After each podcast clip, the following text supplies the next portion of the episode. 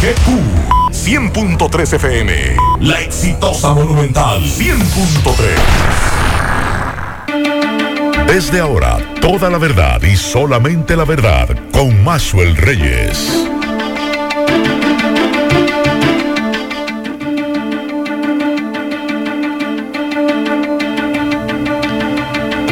Buenas tardes Santiago, buenas tardes región, saludos a todos los amigos que sintonizan a esta hora, la verdad, con Maxwell Reyes a través de Monumental 100.3 FM. Gracias a todos por la sintonía, 31 grados la temperatura a esta hora del día, mayormente soleado, la sensación térmica es de 35 grados, la humedad un 60%. Dice la UNAMED que una vaguada en altura estaría favoreciendo los aguaceros con tormentas eléctricas a pesar de que las temperaturas se mantendrán calurosas. Y estos aguaceros podrían ocurrir en poblaciones de la Altagracia, Tomayor, Monteplata, Peravia, San Cristóbal, Duarte, La Vega, Azua, San Juan, Elias Piña, Puerto Plata, Espaillat, Montecristi, Santiago Rodríguez y Dajabón. Estos aguaceros se podrían extender hasta horas de la noche hacia otras localidades cercanas. Y estos eh, aguaceros y estas precipitaciones obedecen a la incidencia de una vaguada que se localiza sobre el país en varios niveles de la troposfera. Mañana viernes, la vaguada en varios niveles se combinará con la aproximación de una onda tropical para favorecer durante la tarde hasta primeras horas de la noche la presencia de aguaceros moderados a fuertes con tormentas eléctricas y ocasionales ráfagas de viento, especialmente en provincias de Monteplata, el Gran Santo Domingo, San Cristóbal, Peravia, Azua, San Juan, Dajabón, Santiago Rodríguez y Montecristi. Buenas tardes, Kilvin Toribio. Buenas tardes, Maxwell Reyes. Buenas radioyentes. a todos los radioyentes. Buen provecho en este jueves. Así es. Bueno, lamentar la muerte de don Álvaro Albelo Hijo, eh, su hijo Mario, Mario Arbelo Camaño, que es embajador de la República Dominicana ante las Naciones Unidas en Roma. El día de hoy informaba sobre este acontecimiento, el deceso de su padre, a la edad de 80 años. Eh, don Álvaro, que tenía alrededor de 66 años como periodista, fue autodidacta eh, del periodismo bajo las orientaciones de Germán Emilio Ornes y de Mario Álvarez Dugan. Siendo periodista se inició en el periódico La Nación en 1958, laborando como redactor eh, político, traductor, columnista y editor deportivo en 1963 fundó y dirigió la revista Apala, que fue de corta duración por problemas económicos. Recibió muchas condecoraciones, varias condecoraciones, entre ellas dos veces con la máxima condecoración que otorga la República Dominicana, la Orden de Duarte Sánchez y Mella, con los grados de caballero en año 1977 y de comendador en el 2001 año en que la sala capitular del Ayuntamiento del Distrito Nacional lo declaró como hijo meritísimo de la ciudad de Santo Domingo. La partida de don Álvaro eh, en luta a su esposa Ibe Pujols, a sus hijos Mario, Vanessa y Claudia Arbelo Camaño y a Karina Arbelo Lara, la hija de Olga Lara. Olga Lara, así es. Eh, así que se va un grande del periodismo, aunque usted esté o no esté de acuerdo, un intelectual excelente, conocedor de, lo que era la política dominicana y de la comunicación y el periodismo. Vamos a la pausa, en breve seguimos. La verdad con el Reyes. Continuamos 12, 10 minutos. Anoche me mandaban un video que bueno, está en las redes sociales y es de un empleado de De Norte Dominicana. Ahí sí. Vamos a escuchar lo que dice Néstor Morrobel, que es gerente de medición de De Norte y hace denuncias graves sobre presuntos o supuestos actos de corrupción dentro de De Norte. Vamos a escuchar. Pueblo Dominicano, presidente Luis Abinader. Mi nombre es Néstor Morrobel Soy ingeniero electromecánico de profesión y actualmente me desempeño como gerente de medición de la empresa distribuidora de electricidad del norte de Norte. Me dirijo a ustedes para hacer de su conocimiento algunas denuncias que entiendo que deben de ser conocidas por toda la opinión pública. Vamos a empezar con esta que hemos depositado, como ustedes pueden ver, papel timbrado y pueden ver eh, dirigida ahí a doña Milagros Ortiz Bosch, Bosch eh, a la Dirección General de Ética e Integridad Gubernamental, firmada por un servidor con todos esos anexos y en calidad de gerente de medición. De igual manera, hemos depositado esa misma denuncia en lo que es eh, la Dirección de Compras y Contrataciones Públicas. Esta denuncia viene dada a raíz de que la administración de Norte, violando todos los procedimientos legales establecidos para lo que son las adquisiciones o compras públicas, eh, ejecutó un pago de manera irregular en perjuicio del Estado Dominicano, dado que los bienes que se pagaron no pasaron las evaluaciones técnicas, presentaron desperfectos. Por lo tanto, el departamento técnico, el cual tengo el honor de dirigir, emitió informes desfavorables para la adquisición de esos equipos.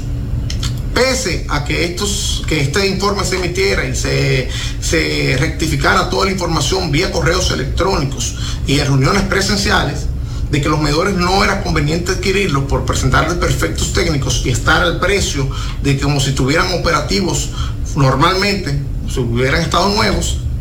Pese a esto, la administración de Norte, de manera irregular, procedió a ejecutar un pago de casi 4 millones de pesos en perjuicio del Estado Dominicano.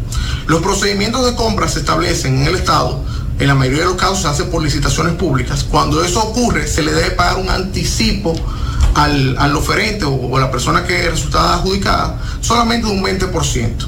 Posteriormente a eso, se reciben los bienes, se evalúan si cumplen con las fichas técnicas establecidas y homologadas por la Superintendencia de Electricidad.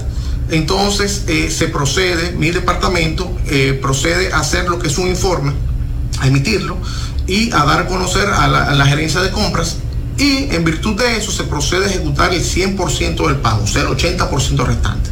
En este caso, eh, se hicieron las evaluaciones correspondientes, eh, el medidor no cumplió, no cumplió, tenía desperfectos de antigüedad, un medidor de fabricación 2016, tenía desperfectos técnicos que ya no le hacía incumplir el mandato de las fichas técnicas.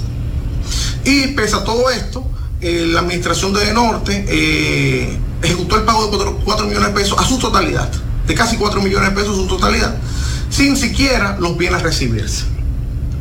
Eh, de igual manera, quiero denunciar ante la opinión pública nacional que se ha adjudicado la suma de 250 millones de pesos en materiales eléctricos que no pasaron las evaluaciones técnicas. Pese a que había informes de igual manera, como en este caso, de que emitían la no favorabilidad de no, de no adquisición por los mismos no cumplir y ser hasta perjuiciosos para lo que es la empresa distribuidora y para la sociedad en general. En otro orden, quiero ser de conocimiento público que de Norte también se abocó al pago irregular de 1.200 millones de pesos ante una demanda que no tenía ninguna procedencia, dado que se le acusaba de Norte de la, de la interferencia de una señal de comunicaciones que nunca de Norte ha usado. Pese a que emitimos nuestros juicios y nuestros informes a la administración, de que eso era eh, irregular, de que no esa, esa acusación era falsa. Y además de que mostramos los documentos que exoneraban a plenitud de cualquier demanda de terceros a, a de Norte a, por el uso de dicha tecnología. Pese a todo eso, el de Norte se abocó al pago de 1.200 millones de pesos en perjuicio del Estado Dominicano. Señor presidente, la ética, la integridad se predica con acciones. No podemos seguir mirando para otro lado ante estos escándalos, estos casos de corrupción que ocurren. Tenemos que agarrar el toro por los cuernos, como se dice popularmente. Y si realmente queremos construir una sociedad diferente para los hombres y mujeres, para los niños, para los envejecientes, una sociedad más justa, una sociedad más equilibrada, una sociedad donde el pueblo recibe la asistencia cuando lo requiere, la mano amiga del Estado. No podemos seguir permitiendo el descalabro del patrimonio. No, ahí están las declaraciones del ingeniero Néstor José Morrover Álvarez, gerente de medición de, de Norte Dominicana aquí en Santiago de los Caballeros. Y esa documentación que él presenta fue entregada el pasado 15 de junio del 2023, eh, de acuerdo a la información que tengo enviada a doña Milagros Ortiz Bosch. Y también esa información, esa información fue eh, fechada 14 de junio del 2023. Ahora bien, yo tengo en mis manos una comunicación que le enviaron al ingeniero Néstor José Morrover Álvarez con relación a la denuncia que él hace de esta licitación. De esta información es de la Dirección General de Contrataciones Públicas. Aquí hay ocho páginas y en esas ocho páginas hay una consideración final que está en la página número 7, que es la que voy a leer, porque no voy a leer ocho páginas de este tema. Y dice lo siguiente, la tengo aquí en mis manos, porque inmediatamente me enteré de esta información comencé a preguntar de la veracidad de esta información. Me confirmaron que sí, que trabaja en Edenorte, es empleado de Edenorte y la denuncia es real. Y está vigente actualmente. Y está vigente actualmente. En, está la trabajando. última nómina que está publicada en el portal No, no, él es empleado todavía al día de hoy. En la de agosto está activo. No, no, pero al día de hoy, septiembre 21, él está trabajando. Y con esta denuncia se complica más sacarlo de ahí. Si se lo sacan de ahí, se No, no deben, no deben ponerle la mano. Entonces, esta información que da la Dirección General de Contrataciones Públicas en respuesta al ingeniero Néstor José Morrobel dice lo siguiente. Luego de analizar los puntos de conflicto en la presente denuncia y tomando en cuenta las consideraciones presentadas por Edenorte, se concluye que la institución contratante adquirió medidores de energía para los proyectos Quinigua Abajo y Quinigua Arriba, bajo el marco de la licitación nacional número EDN LPN 09-2017, los cuales, según el informe técnico número 10-2021 emitido por la Gerencia de Medición de Norte, en fecha 6 de julio 2021, no contaban con la calidad de baterías requeridas. Sin embargo, el contratista se comprometió a hacer el cambio de las mismas y a asumir el costo por dicho cambio. Ante dicho escenario, eh, se reitera que el incumplimiento contractual atribuible al proveedor es causa de sanción al proveedor, conforme ha sido explicado, por lo que se recuerda que las instituciones contratantes, ante contratos no cumplidos cabalmente por razones del proveedor, deben formalizar la solicitud de inhabilitación del RPE del proveedor que ante el órgano rector a fin de agotar el debido proceso y determinar el mérito o no del alegado incumplimiento, igualmente los servidores públicos que por su acción u omisión incurrieron en algunas infracciones o falta en el marco de su procedimiento de contratación, o en la ejecución de los actos y contratos derivados de dicho procedimiento pueden ser objeto de las sanciones que la normativa estipule, por cuanto los servidores públicos están llamados a velar por la correcta aplicación de la ley y porque se cumplan las obligaciones contractuales asumidas de manera que favorezcan el interés general.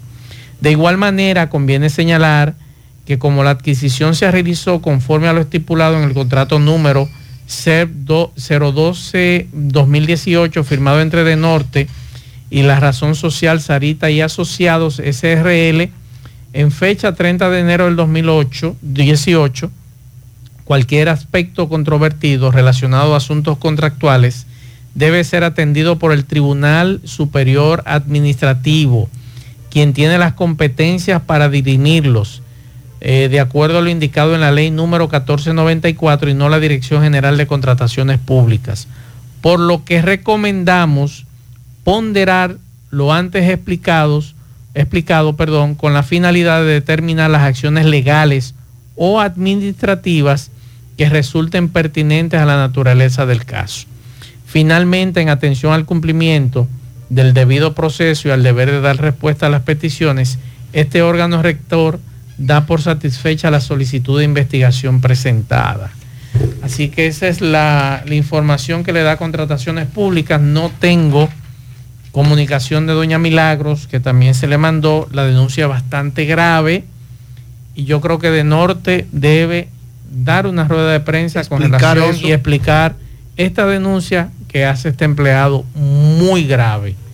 Yo creo que es necesario que el señor Cueto, su equipo legal y el equipo de contrataciones públicas que trabajó en esto, expliquen a los ciudadanos, porque yo pude conseguir este documento, lo leí y entiendo todo lo que dice aquí, pero hay ciudadanos que no le va a llegar este documento que yo solicité. En las redes, Max, esa denuncia, he visto muchas personas comentando que por eso que hay tanto de perfecto en los contadores, en los medidores, como le llaman. En, muchas comunidades los medidores, los medidores lo han puesto y en pocos días se han dañado. Entonces han tenido que cambiarlo y vuelven otra vez y se daña. Entonces ellos están deduciendo eso, que es el problema que tienen esos medidores, que no cuentan con los requisitos necesarios para poder funcionar de manera correcta. Igual que también las EDES deben aclarar el tema este de, los cables de cobre y los cables que se está denunciando, que, hay cables que no sirven. De muy mala calidad. De muy mala calidad. Y yo creo que es hora de que eh, Edenorte explique esta situación de este empleado. Bastante grave la denuncia que él ha hecho, aunque la Dirección General de Compras y Contrataciones lo que veo aquí que lo está remitiendo es al Tribunal Superior Administrativo.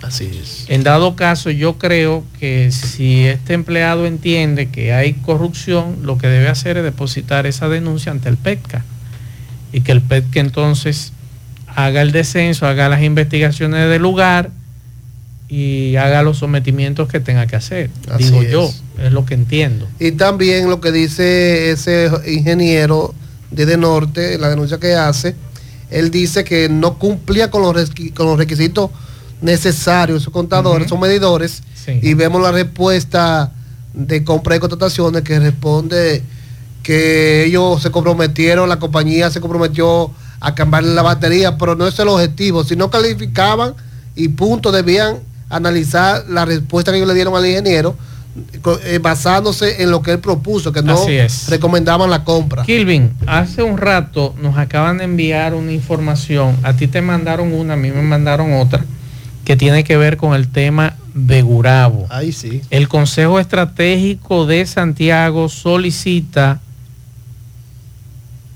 eh, solicita alianza Congreso Nacional para detener fraccionamiento de Santiago junto al Ministerio de Economía, Planificación y Desarrollo.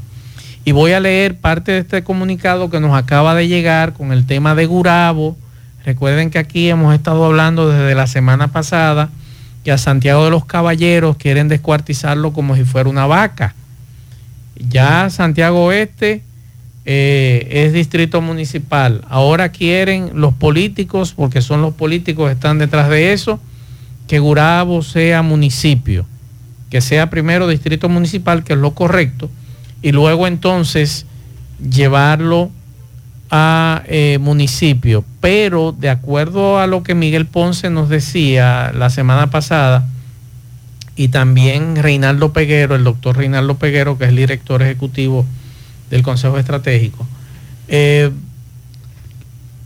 uno, de, uno de los límites, Kilvin, llega hasta la 27 de febrero. Sí, sí, así es. Y quieren también incluir a Jacagua dentro de Gurabo como municipio y quieren a Pedro García también. Estamos hablando y nos decía el doctor Peguero que estamos hablando que casi 100 kilómetros. Claro. Eh, entonces, bueno, aquí nos dice el siguiente comunicado eh, que 77 organizaciones del plan estratégico llaman a respetar el territorio. Y estas 77 organizaciones del Consejo para el Desarrollo Estratégico de Santiago, como ha sido la tradición desde los pasados 20 años, demandaron una alianza integral entre el Congreso Nacional, Ministerio de Economía, Planificación y Desarrollo y la Presidencia de la República para detener el fraccionamiento territorial en la República Dominicana y muy en especial en el municipio de Santiago de los Caballeros, eh, ahora con la, intención de elevar a categoría de municipio al sector de Gurabo. Representantes de instituciones públicas, privadas, eh, sector comercial y empresarial, asociaciones sin fines de lucro, federaciones de juntas de vecinos, movimientos de mujeres eh, religiosos, universidades, centros de investigación, colegios de profesionales, organizaciones populares y comunicadores reclamaron al Congreso Nacional la debida profesionalidad y estudio para determinar, para terminar de ordenar el territorio nacional. El Congreso de la República del 2001 al 2023 ha aprobado, oiga bien, Kilvin Toribio, 37 nuevos municipios y 149 distritos municipales. Hoy se registran 158 municipios 30% de crecimiento, y 235 distritos municipales para un aumento de un 170%. Si proyectamos esta eh, tendencia, tendríamos en los próximos 20 años un aumento de 400 distritos municipales. ¿Y usted sabe cuántos municipios? ¿Cuántos? 47 municipios demasiado, Demasiado, Y somos 32, ¿verdad? Provincias. Claro. Eh, perdón, 32 eh, provincias. Entonces, estamos hablando que serían 47 municipios nuevos, más 400 distritos municipales. Somos de la consideración que el Ministerio de Planificación, Economía y Desarrollo y la ONE deben fomentar una alianza nacional con una agenda legislativa en el Congreso de la República Dominicana. La propuesta sometida al Congreso agrega a Gurabo el Distrito Municipal Pedro García, ubicado en la cima de la cordillera septentrional, de 52.6 kilómetros cuadrados. Añade también el Distrito Municipal San Francisco de Jacagua, de 82.3 kilómetros cuadrados, para crear con el barrio de Gurabo, que es de 6.62 kilómetros, el nuevo municipio, Gurabo, acumulando en el censo del 2002 unas 14 mil pobladores, que eso es lo que tenía en el 2002 Gurabo, pudiendo llegar en estos momentos 2023 a casi 20 mil personas que residen en Gurabo. De acuerdo a la ONE, esta zona contiene los barrios de Gurabo arriba, al medio y abajo. Asimismo a Villaverde, Residencial Margarita, Urbanización Alejo, Reparto Fermín, Residencial Ulises Pérez, Cristo Rey, Urbanización Don Fernando, Villa Simó, entre otros. Igualmente agrega las zonas residenciales de los cerros de Gurabo, área que de acuerdo al mapa oficial del Ayuntamiento de Santiago de los Caballeros y la Oficina de Estadística acumula una superficie de 2.56 kilómetros cuadrados, que incluye a Cerro Hermoso, Casilda, Cerros de Gurabo 1, 2 y 3, Los Cerritos y otros. La oficina técnica coordinadora eh, forma por formada por especialistas en planificación y desarrollo señala que el Plan Estratégico de Santiago 2030 impulsa a Santiago de los Caballeros o a la provincia de Santiago como una metrópolis articulada, ordenada y compacta, que no segmente en la inversión en el territorio. Llama igualmente a la unidad entre las autoridades y el actuar en conjunto para realizar cambios positivos que aporten a una mejor sostenibilidad, mejores resultados en la educación, seguridad y el progreso de Santiago y el país.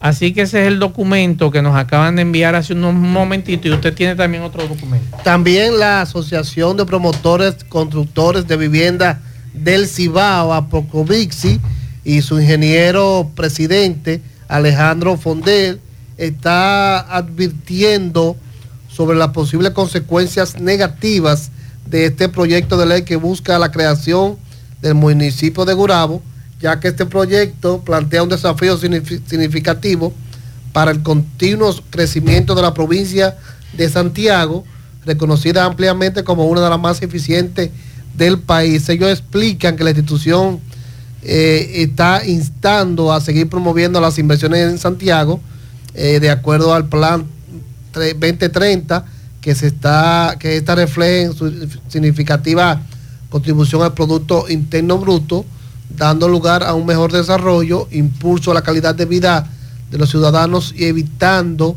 la dispersión de recursos socioeconómicos resultante del fraccionamiento municipales no conveniente como pretende este proyecto de ley. Eso explican ellos en un amplio documento enviado la mañana de hoy a todos los medios de comunicación. Así es, así que ya lo saben, el Consejo eh, nos acaba de enviar esta información.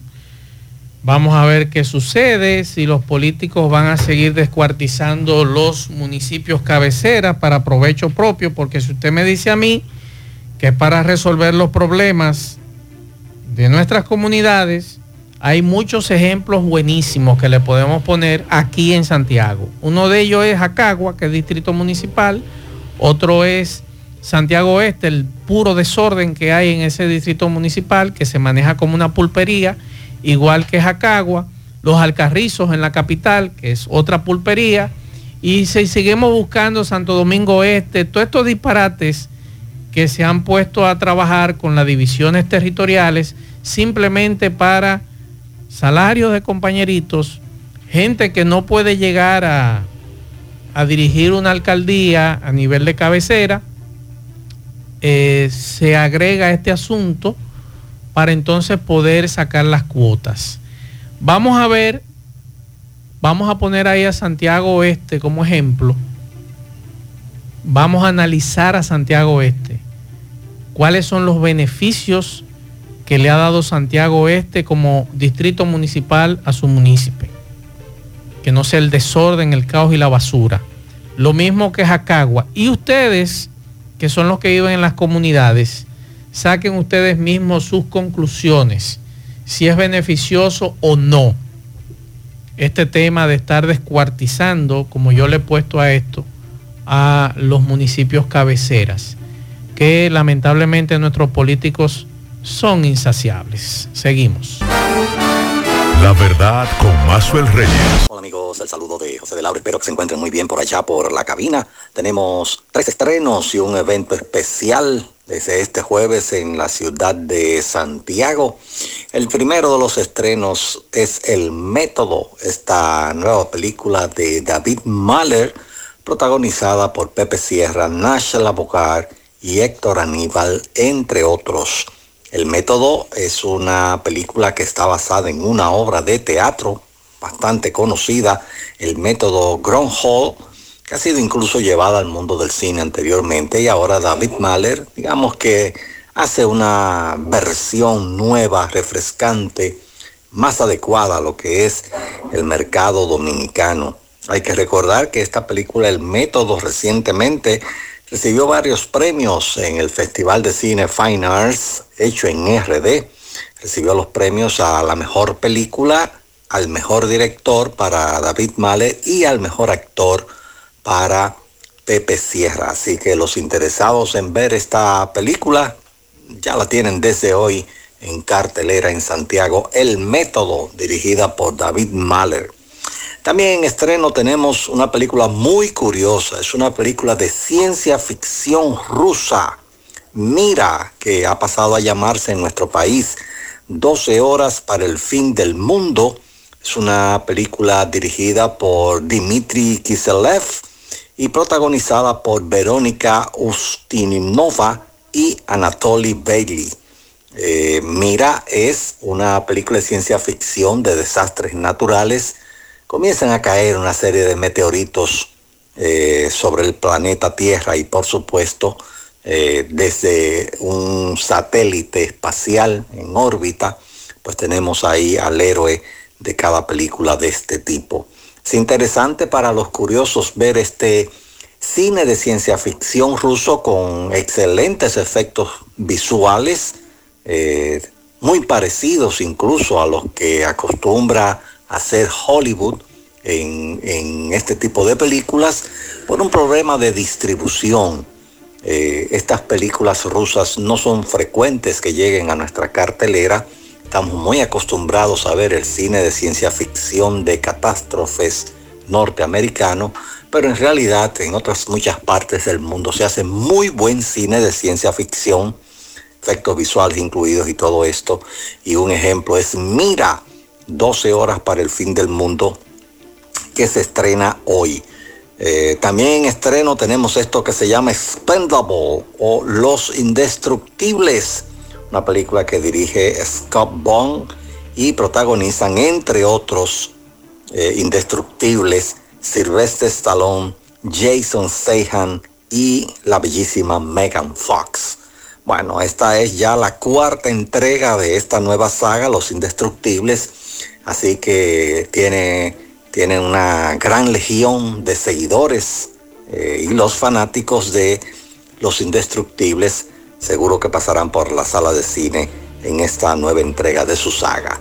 Además de estos tres estrenos, tenemos la, el evento especial de la presentación del documental Carlos, el viaje de Santana, por supuesto, acerca del fabuloso guitarrista mexicano Carlos Santana y su banda de rock, en un documental que se estrena a nivel mundial y que está incluido Santiago, es solo este sábado y el próximo miércoles. Tendrá dos funciones. Carlos, el viaje de Santana. Son estos cuatro, cuatro estrenos a partir de hoy en la ciudad de Santiago. El próximo martes en el Cineclub del Centro León seguimos con el ciclo homenaje a Isabel Huppert, una de las grandes actrices del cine contemporáneo, y presentamos la película Elle, ganadora de varios premios César en Francia. El premio César es el premio de cine más importante de Francia y tenemos esta película Elle el próximo martes a las 7 de la noche en el Centro León. A los amables oyentes les invito a que me sintonicen el próximo domingo a través de la hermana estación Digital FM. Ahí a las 8 de la noche presentamos el sonido de la imagen, que es la mejor música de las películas de ayer, hoy y siempre. Sigan en sintonía con el programa. La verdad con Mazuel Reyes. Muchas gracias a José de Laura y recordarles eh, que Asaderos Doña Pula Pontezuela tiene mañana viernes 22 de septiembre desde las 8 de la noche a Don Fefo y la Orquesta Clásica. Así que están todos invitados mañana viernes 22 de septiembre en Asaderos Doña Pula Pontezuela desde las 8 de la noche a Don Fefo y la Orquesta Clásica. Y también el domingo 24 de septiembre en Asaderos Doña Pula Bartolomé Colón, desde las 8 de la noche a David David y la Banda Suprema. Kilvin, anoche me llegaba un informe del Ministerio Público con relación al tema que tiene que ver con la muerte de una persona en la U, Canca la Reina, parte baja de Moca, y de unas armas y dinero que de acuerdo al informe que nos ofrecía el Ministerio Público, el FBI coordinó eso, esa investigación, porque el FBI no allana en territorio nacional, sino que coordina junto al Ministerio Público y las autoridades locales, en este caso la policía, estos allanamientos. Supuestamente esas armas vinieron a través de mudanceras o chipping, en tanques. El Ministerio Público está dando la información en la nota de prensa enviada a los medios que realizaron 10 allanamientos en diferentes puntos de la provincia. Se ocuparon 22 armas de diferentes calibres, incluyendo 9 milímetros, tipo Glock, automáticas, las cuales fueron ingresadas al país, como tú dijiste, a través de, de compañía de envío shipping y luego distribuida a la red que además integró sus, actividades criminales a varios familiares que también fueron detenidos. Además de las armas, los organismos ocuparon dinero en efectivo, vehículos y varios tanques con caletas o doble fondo, los cuales eran utilizados para transportar las armas. No han sido identificados los detenidos, que me imagino que lo van a someter a la justicia. En el caso del señor que fue muerto por la policía, eh, dice el Ministerio Público que supuestamente este señor disparó. Sus familiares lo niegan. información que estaba vinculada a la red. Pero lo peor de todo eso es que te dice esa nota que hay un SWAT herido, pero ¿cuál es el nombre de ese SWAT? ¿Dónde lo tienen ingresado? El nombre. No lo dan el nombre. Entonces, eh, esa es una pifia bastante grande del Ministerio Público, me excusan, pero lamentablemente debieron haber identificado ese agente policial que supuestamente resultó herido, porque eso fue lo que dijeron ayer, que hubo un agente herido, y esta familia que denuncia que su pariente nos disparó. Ahí está el tema. Y con relación al asalto ayer a la joyería, estábamos esperando más detalles, aunque ya hay fotografía de estos individuos, seis en total, que participaron en ese asalto. Vamos con Domingo Hidalgo. Adelante, Domingo. Saludos, buenas tardes, señor Maxwell, Kilvin Ponce, amigos y amigas que sintonizan el programa La Verdad con Maxwell Reyes. Estuvimos en la comunidad de proyecto habitacional Las Charcas, eso es en la Yapur Dumit, zona de La Barranquita, donde el señor Gilberto Bueno, propietario de la gallería Bueno, fue víctima de los delincuentes eh, antes de anoche.